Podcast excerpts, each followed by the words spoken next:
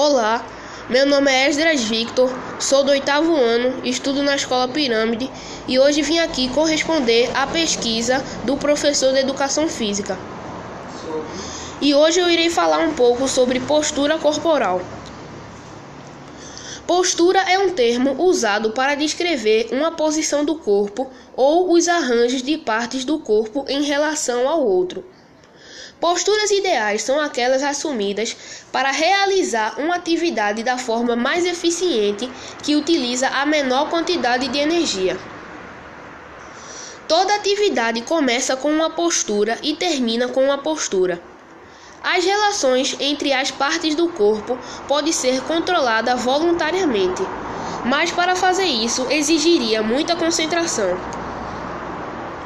Normalmente, o funcionamento de nossas posturas e ajustes, e ajustes são automáticos e ocorrem rapidamente.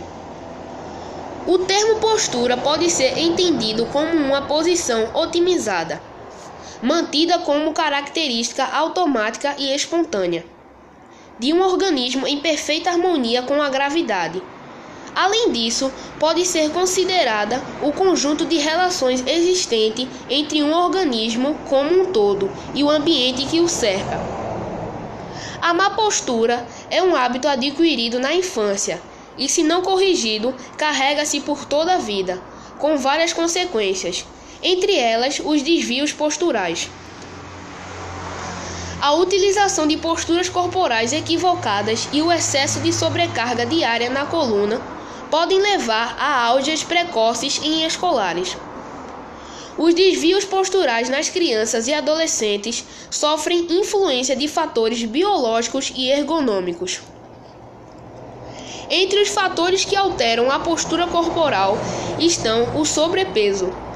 Esse provoca instabilidade músculo esquelético, deslocamento do centro de gravidade e a combinação de encurtamento e alongamentos excessivos. Outro fator biológico é a respiração.